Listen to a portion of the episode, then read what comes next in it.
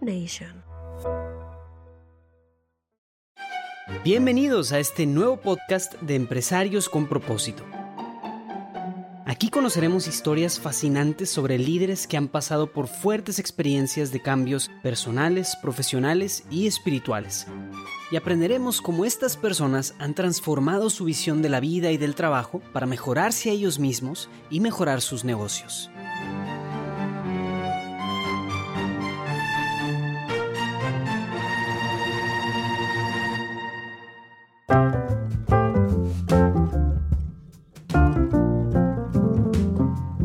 Pues bienvenidos a un episodio más de Empresarios con propósito. El día de hoy tenemos el placer de tener en la entrevista al empresario Pedro Niño, de la empresa Nueva Lengua en Colombia. Bienvenido, Pedro. Julio, Armando, muchas gracias. Eh, me siento honrado con esta invitación, feliz. Los felicito por esta labor y para nosotros los empresarios es importante estos espacios para aprender unos de otros, para crecer, muchísimas gracias por este espacio.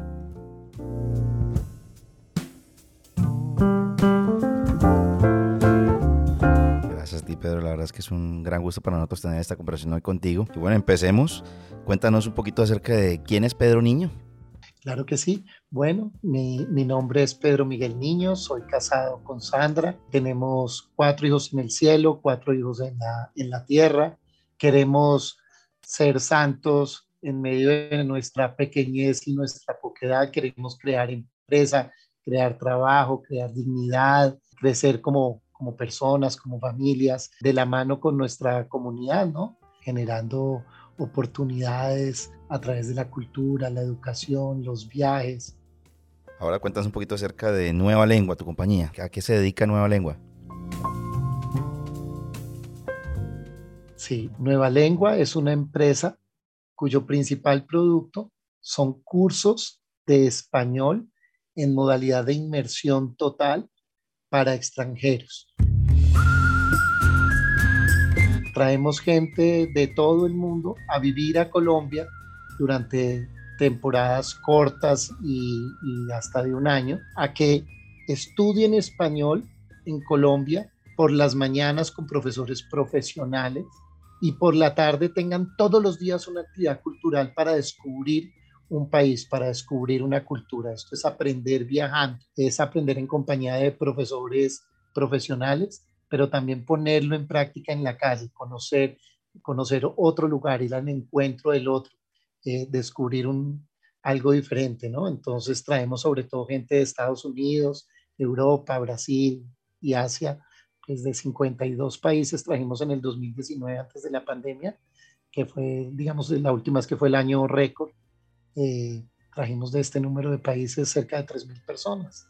Al año vienen 3.000 personas a estudiar con nosotros y, nos encargamos de todo, de, las clases, o sea, tenemos las instalaciones, es decir, las escuelas, los profesores, eh, el transporte, el alojamiento, los tours, algunos la alimentación.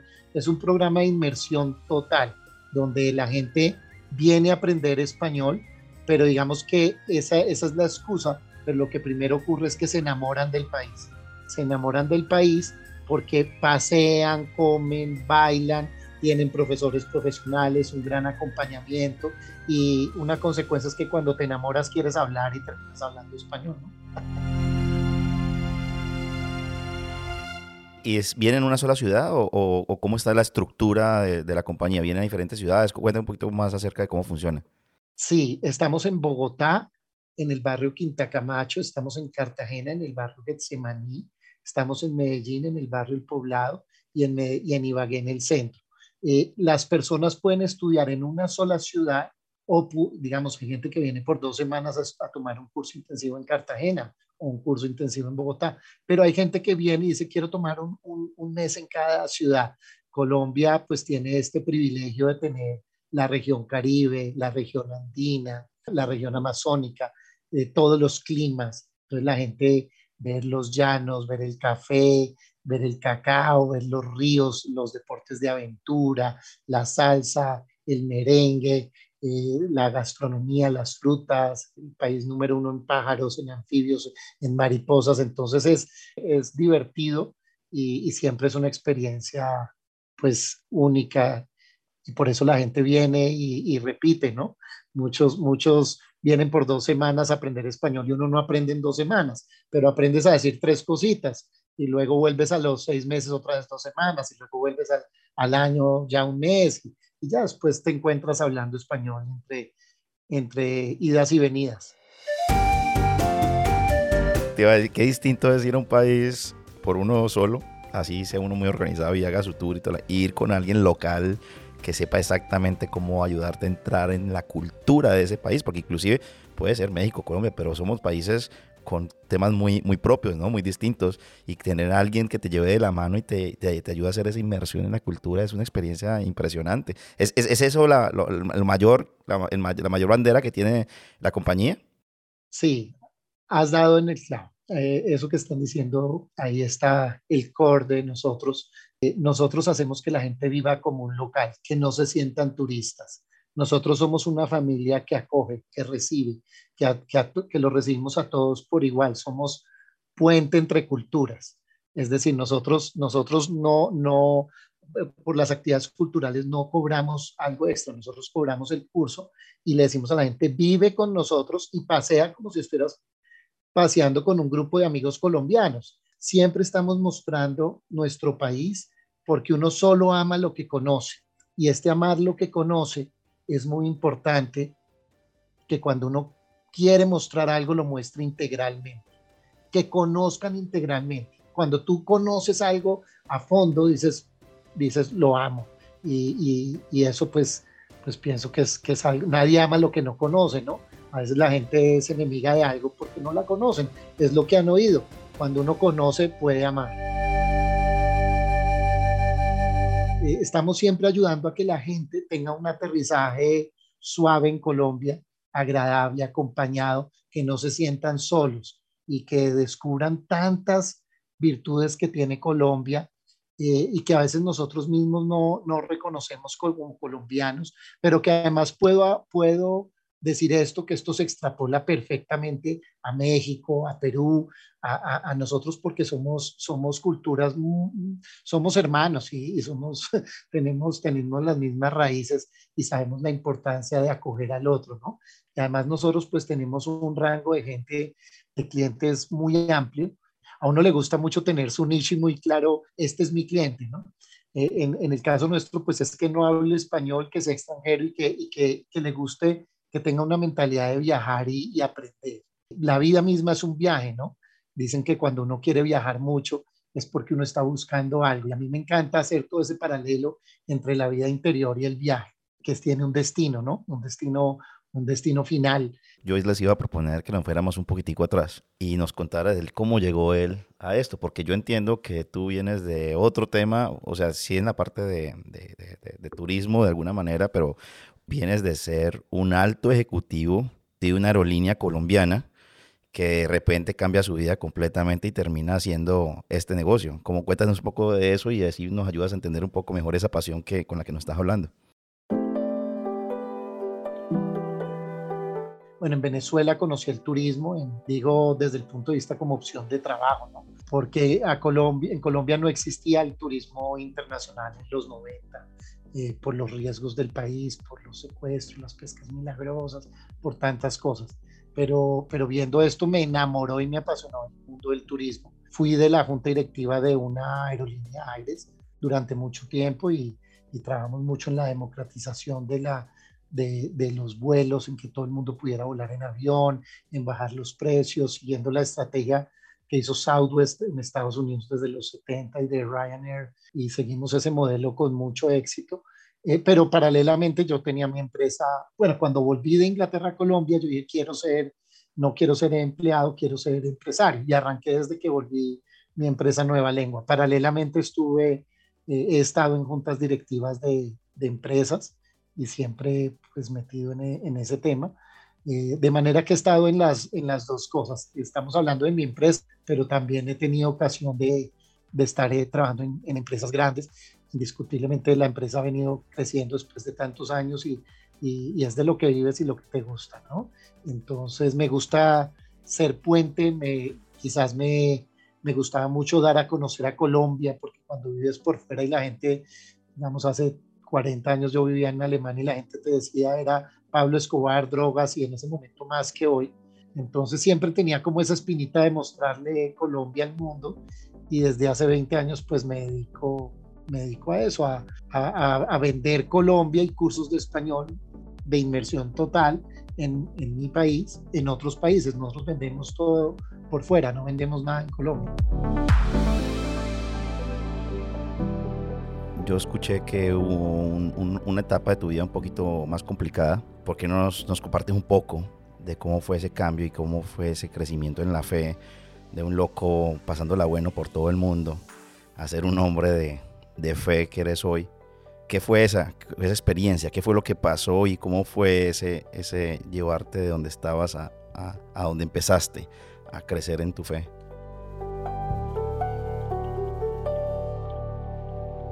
Yo, yo diría que tengo, como les comentaba lo de mi mamá, tengo un ejemplo de papás de fe impresionantes. Y, yo digo que cuando uno mete el dedo en mermelada, le sale le sale eh, pegachento, ¿no? Si entras a un bar donde hay humo, sales oliendo a, donde están fumando, sales oliendo a humo. Y, y, en mi casa siempre hubo fe, yo la fe es inmerecida, pero siempre la, la recibí desde pequeño y la tuve, no para sacar pecho, sino más bien para lo contrario, porque cuando tú tienes fe y decides vivir al revés, es más grave, porque yo teniendo fe y formación, decidí vivir exactamente al revés, eh, aún sabiendo lo que era bueno y lo que convenía. Entonces yo decía, bueno, pero si, si todo el mundo vive así, ¿yo por qué no? no? Entonces la, la, primera campanada sí fue querer tener un hogar para toda la vida, decir, voy a buscar una mujer que tenga fe y Dios mío, ayúdame porque yo no sé, no, no, no lo sabría escoger. Dios nos da más de lo que merecemos, así es. Y, y luego con Sandra tenía teníamos el anhelo de tener familia grande, tener un jardín donde se sentaran los hijos y luego más adelante los nietos eh, y empezamos a perder un hijo, dos hijos, tres hijos, cuatro hijos. O sea, Dios mío, ¿qué es esto? No, no entiendo, tú no, tú no te estás dando cuenta de lo que está pasando acá. Me diste una mujer que quería una familia grande y yo también matrimonio para toda la vida y mira todo lo que está pasando. No tiene sentido, ¿no? o, la muerte de mi hermano, que era un hombre que se esforzaba mucho y que vivía muy bien, pero que su mente pues este, era esquizofrénica, entonces esto, esto es una cosa loca. Y, y, yo decía, y yo que he tenido todo eso nunca lo he vivido así, entonces todo eso te va llevando a, a, a mirar a Dios y decirle, oye, interven. Y, y, tú le dices, por favor, tienes que intervenir porque esto no va, no va para, yo, yo siento que va para mal destino, este viaje no va bien y Él interviene. Y hoy en día le doy gracias a Dios por todo esto. Algún día yo le estaba reclamando a Dios porque mi hermano le tocó vivir quizás muy duro y muy difícil.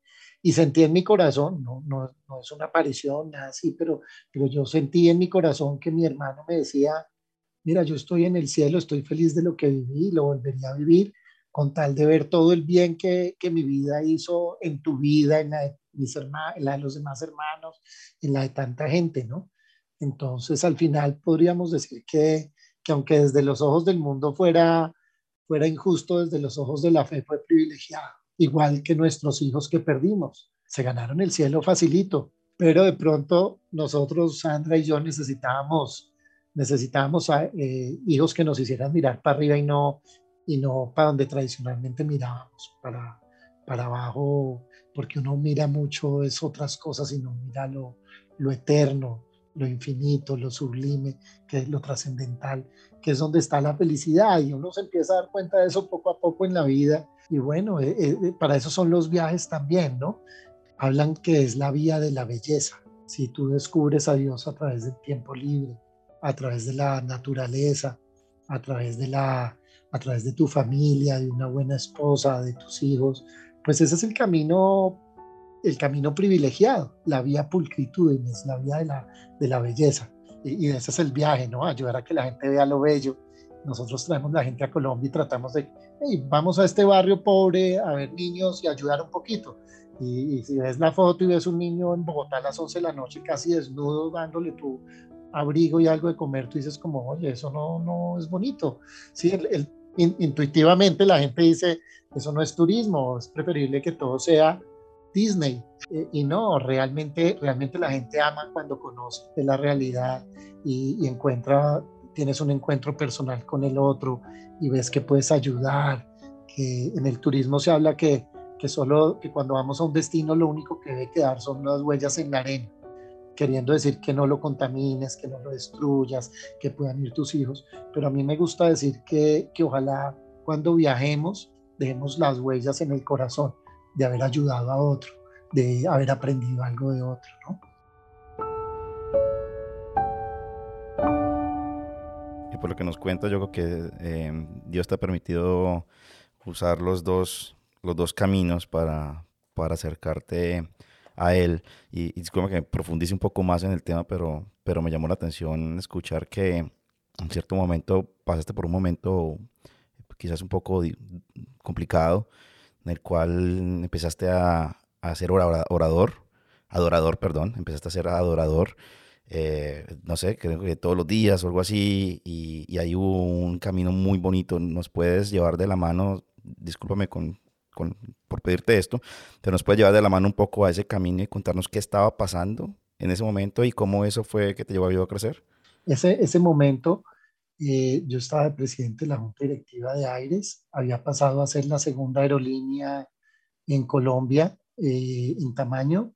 Eh, estábamos trayendo Boeing 737 NG nuevos para abrir muchas rutas, todas las ventas por Internet, los precios bajando fuertemente. Lo que ha pasado en todo el mundo con, con el modelo de low cost que democratiza la, que democratiza la, los viajes y el turismo, eh, quitando intermediarios, eh, canales más directos, eh, con otros ingresos a través de pues, que pagas por la silla, pagas por el hotel, que vas, tienes otra serie de, ingresos. Y el modelo iba muy bien, pero tuvimos un accidente, un, un, accidente en San Andrés, un, un, avión con 129 personas a bordo y tuvo bueno, un accidente siempre es una sucesión de errores y, hay, siempre sé que se investiga muchas cosas. El hecho es que hay, el avión termina en la cabecera de la pista partido en tres partes y derrapa más de 200 metros, full de gasolina y muere una señora este día. La señora dirigía un grupo de oración eh, cuando contactamos a la familia dijeron que, que ella se había ido en este viaje diciendo que ella ya podía irse al cielo, que, que tenía su familia en orden, sus hijos grandes, el grupo de oración y que se había dado este premio. Y fue una cosa como para mí impactante, ¿no? Y a los ocho días murió una niña, la segunda y última víctima, y también de una familia humilde que por primera vez volaban en, en avión, ¿no? Un poco, un poco como extraño, ¿no? Porque tú estás buscando que todo el mundo pueda viajar, que todo el mundo pueda y, pase esto de esa manera, pues dices como, wow, ¿qué es esto? Pero fue duro en el momento en que salí, ya esto, la aerolínea la compra la TAM, eh, es la en Chile, hoy la TAM, y la TAM se queda con toda la operación el día que se hace la negociación. Entonces, cuando la llamo y me estoy quejando, ella me dice si por allá llueve, por aquí no escampa. Yo salí del hospital hace pocas horas, perdimos nuestro tercer hijo. Ayer estuve en emergencias y yo no la llamé tarde, no, simplemente la llamé el otro día de nuevo y cuando la llamé ella estaba en la casa, yo ni me di cuenta, o sea, ella pudo haberse muerto en el, en el hospital y yo de pronto ni me hubiera dado cuenta, ¿no? Tomo, cuando estoy aquí en Bogotá, eh, hay alguna cosa pequeña con esta transición que es como un disparador, cojo el carro y me voy, me voy rápido a una capilla de adoración perpetua donde mi papá muchas veces iba y algunas veces me decía, ven, acompáñame a hacer una vuelta, pero él paraba en el Santísimo. Entonces yo voy a, ese, a esa capilla que es Santa María de los Ángeles en la 79 con séptima, me voy al, al Santísimo a decir, a llorar y a, a reclamarle a Dios que no se está dando cuenta de lo que está pasando que, trabajamos por algo que se veía bueno y ya no. queríamos una familia grande y tampoco, entonces pues que realmente esto no tenía ningún sentido y que yo no me iba hasta que él me dijera qué había que hacer. Pero uno dice eso y, después dices, como, ¿cómo le digo yo esto a Dios? O sea, ¿qué, ¿qué estoy haciendo? Soy tonto. Entonces, eso que miro y veo un letrero que dice, se necesita adorador perpetuo todos los viernes a las 10 de la mañana. Entonces yo dije, ah, bueno, si eso es lo que quieres, eso soy. Y me salí del Santísimo. Entonces fui a la, a despacho parroquial y le dije a la señora que yo soy el señor que necesitan para la adoración los viernes a las 10. Ah, bueno, entonces todos los viernes nos vemos aquí a las 10 y listo, ¿sí? ¿Qué hay que hacer? No, pues adorar al Señor de 10 a 11, estar usted ahí en el Santísimo. Yo, ok, ahí vendré. Pero yo me venía con la maleta cargada de libros, como si me fuera a estar horas y horas ahí, porque, porque yo decía, ¿cómo voy a estar una hora en silencio? Y entonces le conté a mi esposa que me había hecho adorador perpetuo y me dijo, tú lo que estás es loco, adorador perpetuo, ¿qué es eso? ¿Y, y cómo así que perpetuo? ¿Cómo van a ser las vacaciones? Y después de unos seis meses, una vez eh, habíamos perdido nuestro cuarto hijo y, está, y, y, ella dijo, yo te acompaño hoy a adoración. Y me acompañó y ella también se hizo adoradora perpetua y, y fue algo muy lindo. Y, mi Dios nos va llevando de la mano, ¿no? A veces, a veces me muestra a mí y yo llevo la familia, a veces le muestra a ella y ella lleva la familia. Como que Dios nos va mostrando de acuerdo al que tenga más oídos para ciertas cosas, ¿no? Pienso que así también es en la empresa. Tus colaboradores, muchas veces uno tiene claro un norte, un objetivo, una forma y alguien de la empresa te dice, hey, ojo, mira esto, ta, ta, ta, ta. Y, y Dios a cada quien, a todos nos habla, pero, pero a veces es más fácil para algunos entender unas cosas que otras, ¿no?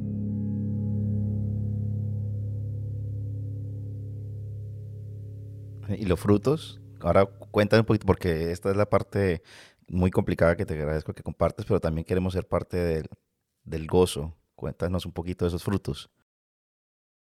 Claro, no, entonces nosotros estamos convencidos que ahí empieza un, un, cambio, o sea, cuando tú haces, vas a adoración y estás escuchándolo, él te va hablando al corazón y te va mostrando y te va, y te va guiando. Entonces de ahí poco después terminé voluntario, entonces terminé, terminé en la catedral conociendo una cantidad de gente espectacular, muy especial. Uno va como soy el voluntario y resulta que te encuentras 200 voluntarios de todo Bogotá, de todas las profesiones, clases sociales, de gente muy comprometida y tú te das cuenta que tú nunca, o que yo nunca había hecho algo así, ¿no? Eh, de ahí terminamos luego en un comedor de, de niños después terminamos en, en His Way at Work y, y, mi Dios nos va, nos, va, nos va llevando y nos va mostrando, ¿no? Nos va presentando gente que, con, la, con la que Dios nos quiere dar un regalo por medio de los demás. Toda la gente que Dios pone en tu camino tiene algo para ti de Dios eh, o, o, o, tú para ellos, mutuo, ¿no? Creo que siempre es mutuo, pero así es.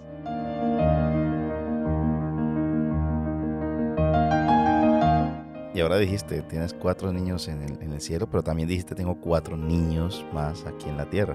Es un fruto más, ¿verdad? Entonces en la, eh, eso, entonces en la adoración, Sandra un día me dice, mira, nuestros hijos no, Dios no los va a querer de, la barriga, Dios los quiere del corazón.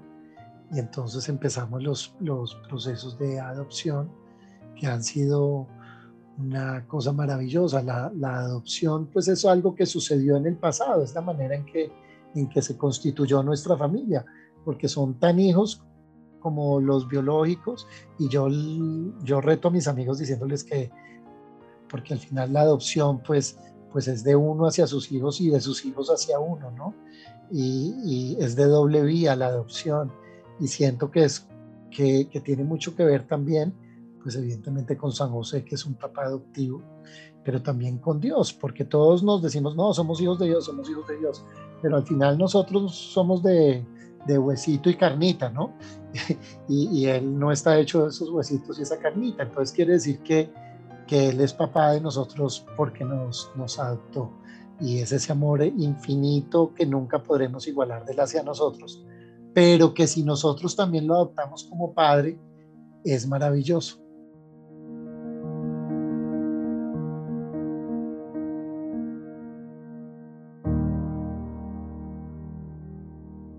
La pregunta que siempre hacemos es, ¿Cuál es el propósito de Nueva Lengua? Bueno, Nueva Lengua es un puente entre culturas, es una herramienta para facilitar el encuentro, el encuentro entre personas, el encuentro entre culturas. Cada cultura, cada ser humano tiene algo que enseñarle al otro.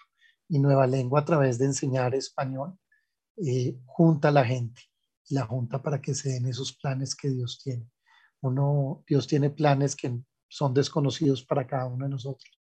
Y nosotros somos una, una herramienta, una herramienta de crecimiento, de aprendizaje, de dignidad. Queremos crear puestos de trabajo dignos, queremos crear una, una corriente, eh, por decirlo, una corriente económica que no existía en Colombia y, y que puede generar mucho bien para el país. Cuando un extranjero viene, trae conocimiento, trae cosas buenas. Cuando nosotros recibimos también.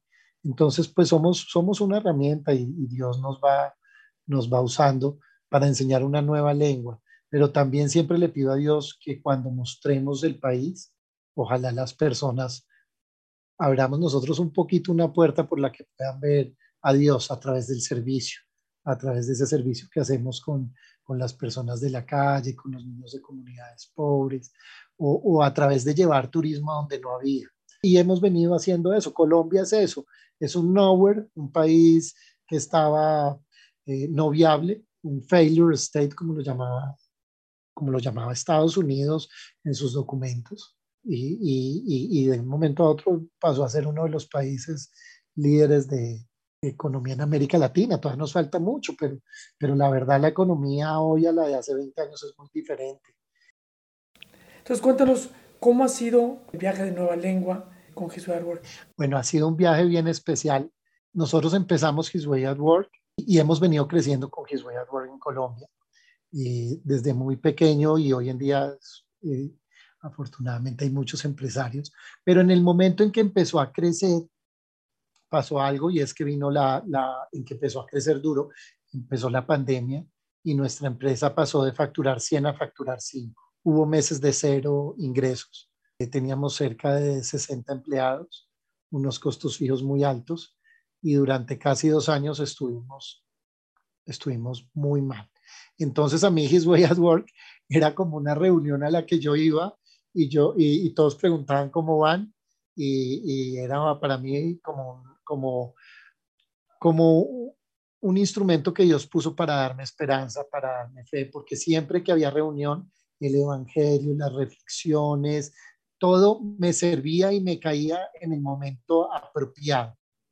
Fue una de las herramientas que Dios me dio para, para perseverar. Digamos que, que no me gusta decir que la perseverancia haya sido solo una decisión o algún acto de la voluntad, porque también lo cierto es que estaba todo tan mal que, que no tenía para dónde coger. Entonces yo oía a todos estos empresarios hablar y a mí me servía muchísimo y, y, y, y siempre Dios me dio mensajes de, de, de, en nuestra reunión, en el foro de otros empresarios que Dios ponía en el momento que se necesitaban y, tengo una gratitud enorme.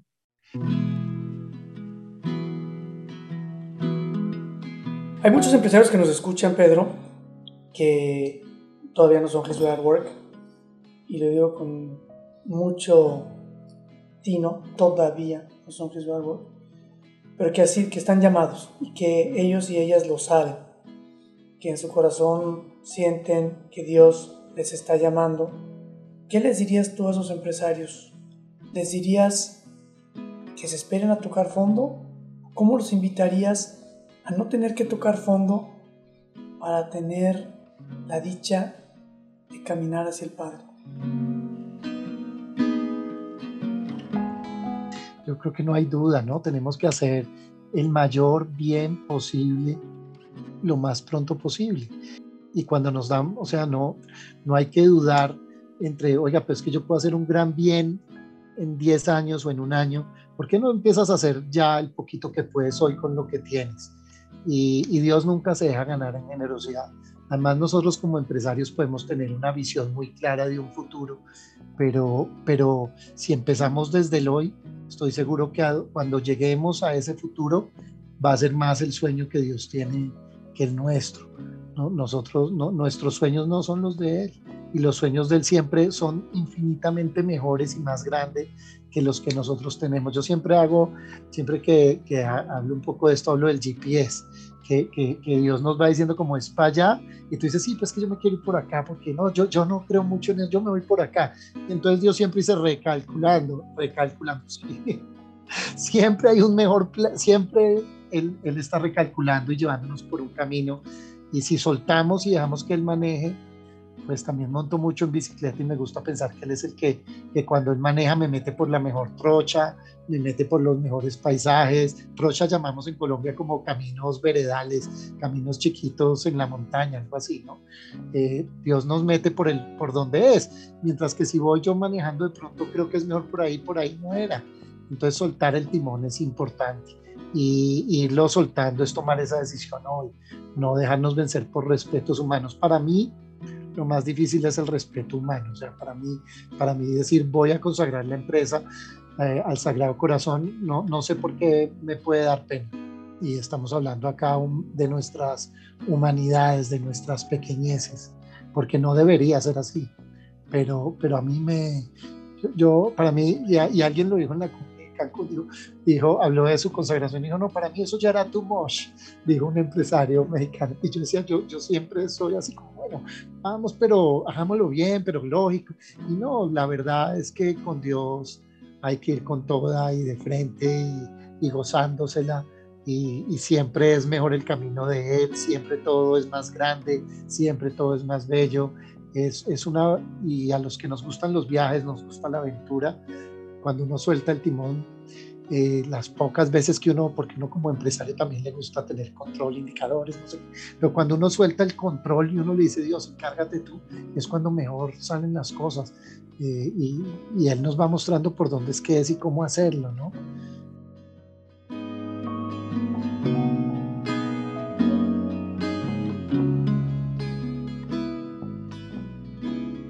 Así es, así es, así es.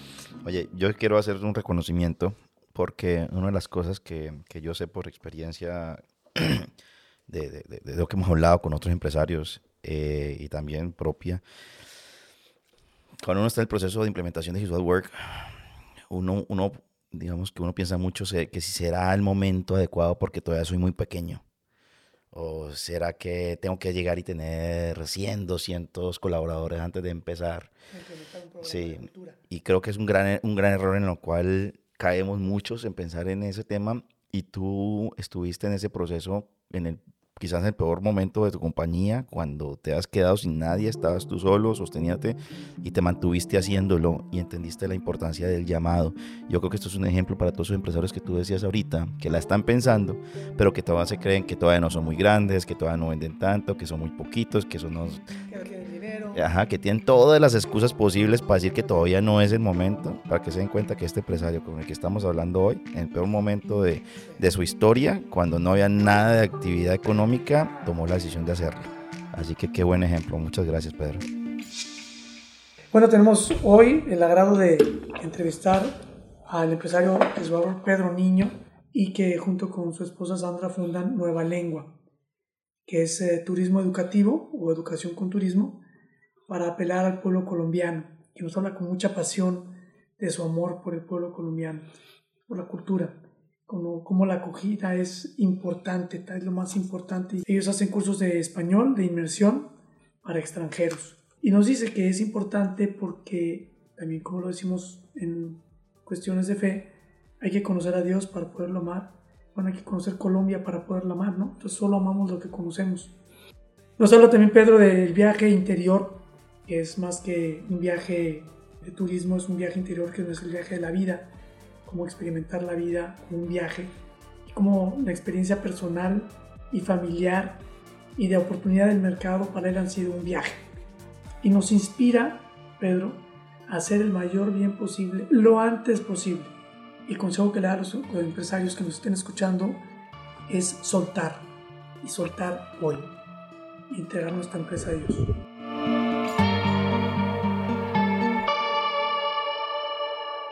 Quisiera añadir es que es una bendición poder uno encontrar cuál es la manera de poder evangelizar a través de, de lo que hacemos. Y creo que, que Pedro tiene una manera muy peculiar de hacerlo y es a través del ejemplo, es a través de permitirle a las personas que viven en un mundo casi perfecto venir y ver las realidades de otras personas que sufren día a día, que no tienen pronto que comer, que están, como nos decía, casi desnudos en, en la calle, un niño en medio de la noche, y ver que hay otras personas que necesitan de, de, ese amor nuestro y que no todo es lo que estamos acostumbrados a, a, ver en nuestras, nuestras propias vidas. Y que creo que no hay mejor forma de evangelizar y de mostrarle a Dios a las personas que confrontarlos con la realidad del mundo y, con, y retarlos a amar a esas otras personas de las cuales nos queremos olvidar, que no queremos acordarnos que existen y que están sufriendo. Espectacular lo que haces en todo sentido, especialmente como medio de evangelización y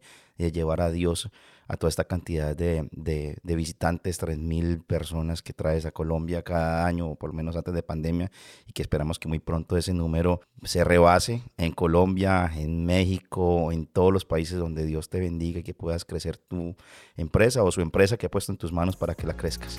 Así que muchas gracias de verdad, Pedro, por, por este tiempo. Muchas gracias, Julio y Armando. Eh, qué rico este espacio, qué delicia. Y bueno, que Dios les bendiga este apostolado, este trabajo, traiga mucho bien para, para las empresas, para las almas, para toda nuestra comunidad y que más gente llegue. Los felicito y espero, espero vernos pronto en, en, en Colombia o en México o Estados Unidos, ya no sé dónde. Perfecto, perfecto. Muchas gracias. Para todos los que les gusta nuestro este apostolado, este podcast, por favor, síganos en redes sociales. Ayúdenos a compartir lo que estamos haciendo. Es la mejor forma de mostrarnos su apoyo. Es contarle a más personas acerca de esto, compartir estos audios de, de, podcast para que más personas puedan escuchar este tipo de testimonios como el de Pedro y todos los otros empresarios que, que hemos invitado antes que seguiremos invitando. Así que muchas gracias a todos. Les amamos, mandamos una gran bendición, un gran abrazo. ¿ok? Bye bye.